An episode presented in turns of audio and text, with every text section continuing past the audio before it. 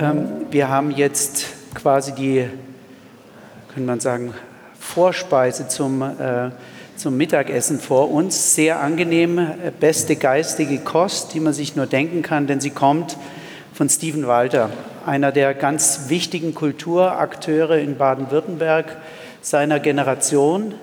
Ich wollte gerade sagen, er könnte fast mein Sohn sein. Es ist fast so. Er ist aber sehr erfolgreich in seinen äh, Unternehmungen. Er ist Cellist und hat 2009 das Podium Esslingen gegründet, eines der ambitioniertesten und ja, wichtigsten äh, ja, Festivals für, für äh, neue Kunst und vor allem neue Veranstaltungsformate in der Musik.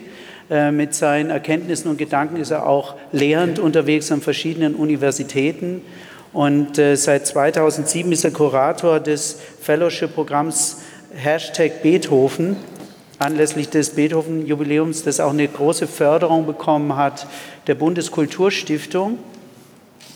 Er nimmt dieses Hashtag Beethoven in seinem Vortrag zum Anlass, sich Gedanken zu machen, was Autorenschaft und Musikschaffen in einer digitalen Welt bedeuten kann. Steven Walter, Sie ja. haben das Wort. Vielen herzlichen Dank.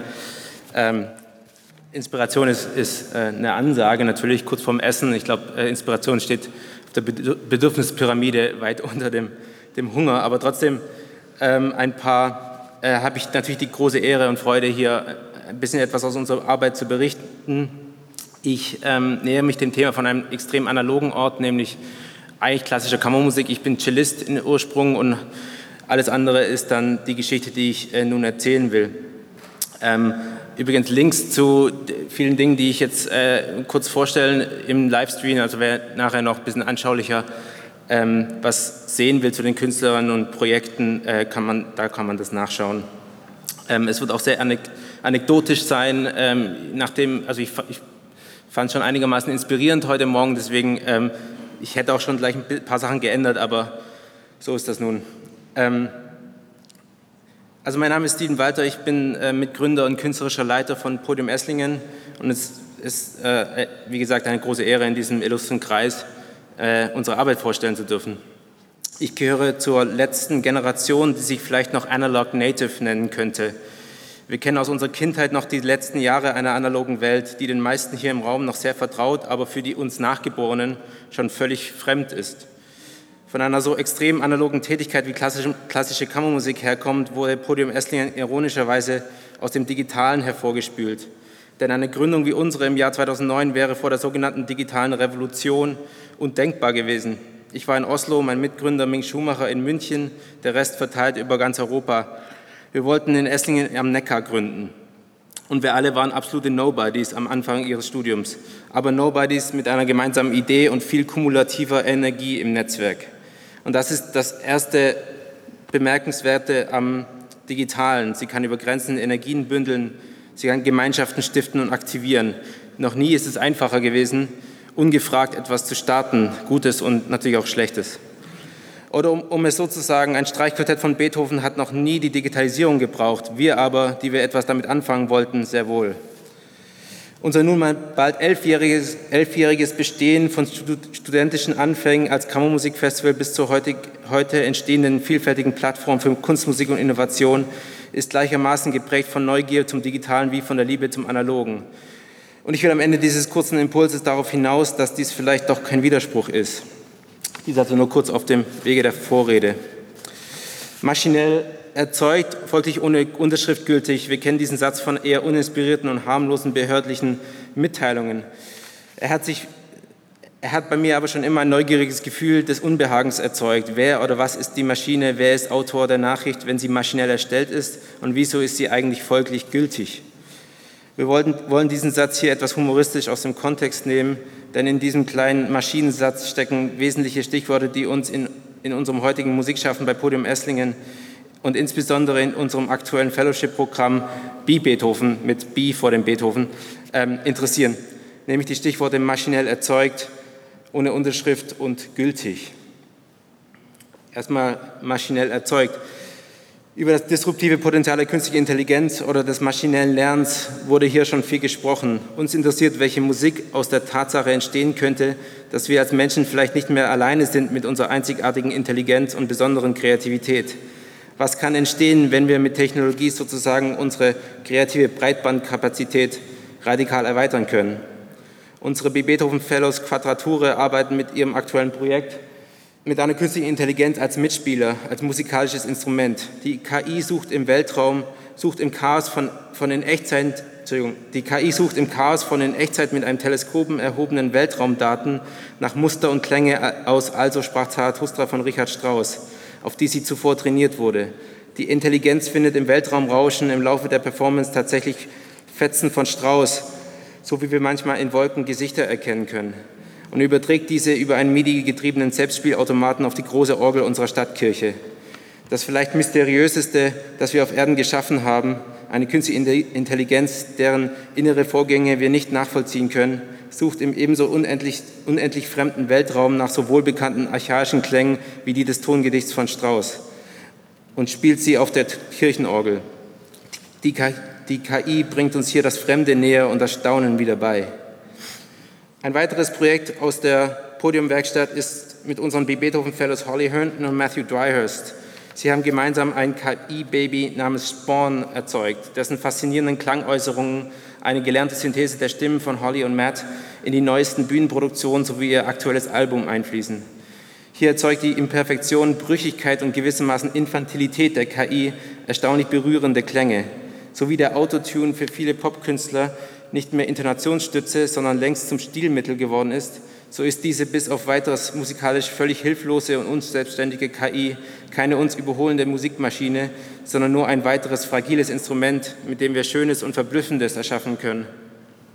Beides, beide diese Projekte zeigen exemplarisch, welche spannende Musik maschinell erzeugt werden kann. In diesen Mensch-Maschinen-Schnittstellen erscheinen uns in der Kunstmusik erstaunliche Potenziale, die eben im Zwischenraum zwischen Mensch und Maschine liegen, die aber immer noch vom Menschen, von der Künstlerin aufgerufen und erzählt werden müssen. Holly Herndon sagte kürzlich hier in diesem Haus, ich bin gesegnet mit einer schlechten Stimme. Sie zwingt mich dazu, meine eigentliche Stimme in den unendlichen Möglichkeiten ihrer digitalen Erweiterung zu suchen. Ein weiterer Aspekt der sozusagen maschinellen Erzeugung im übertragenen Sinn zeigt sich uns in der Organisation und Kuration von Kunst. Ich verantworte zwar das Programm von Podium Esslingen, kann aber fast von keinem Projekt sagen, dass ich es vollumfänglich erfunden hätte. Es sind Ergebnisse eines dynamischen Netzwerks, das eigentlich als Gesamtkonstrukt eine Technologie ist. Eine Technologie dafür da, um interessante musikalische Ideen zu entwickeln und aus ihnen wiederum Projekte für die Öffentlichkeit zu kreieren. Von der Kunstproduktion als Technologie zu sprechen, klingt nun sehr mechanisch und unmenschlich. Es passiert dabei aber eigentlich das Gegenteil. Die Maschine ist von her menschlichem Herzblut und Liebesmühe angetrieben.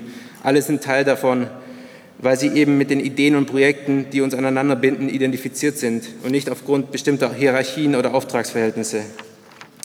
Von Organisationen und Communities gilt im, für Organisationen und Communities gilt in besonderem Maße der schöne Spruch von Nietzsche, man muss noch Chaos in sich haben, um einen tanzenden Stern zu gebären. Wie aus diesem Chaos des kreativen Netzwerks tatsächlich Kunst geschöpft werden kann, ist gewissermaßen eine Frage der organisationalen Kybernetik. Kann gemeinsam eine menschliche Maschine geschaffen werden, die verlässlich tanzende Sterne aus dem Chaos fischt, ohne dass sie erlischen oder explodieren? Es wird immer große Künstlerinnen geben, die aus sich selbst heraus große Kunst machen, aber die Zukunft ist, so, ist, so erscheint es uns sehr deutlich, postheroisch, vor allem in der Organisation und Kuration.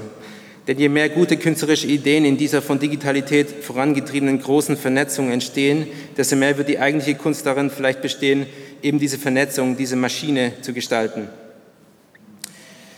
Wir sind schon beim, mitten im nächsten großen Thema, Autorenschaft. War bei Quadrature und Holly Hünten bei aller mensch-maschinellen Hybridität immer noch eine klare Urheberschaft erkennbar, so ist diese schon beim vernetzten künstlerischen Prozessen nicht mehr recht zu identifizieren.